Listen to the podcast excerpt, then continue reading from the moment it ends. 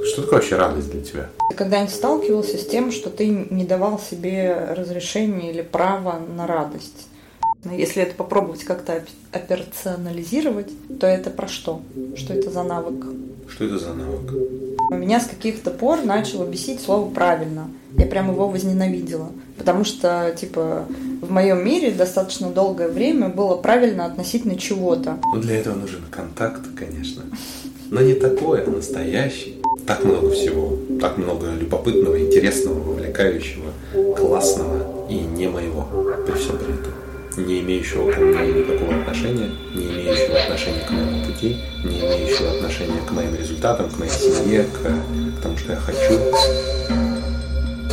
А смысл? А, смысл. А, смысл?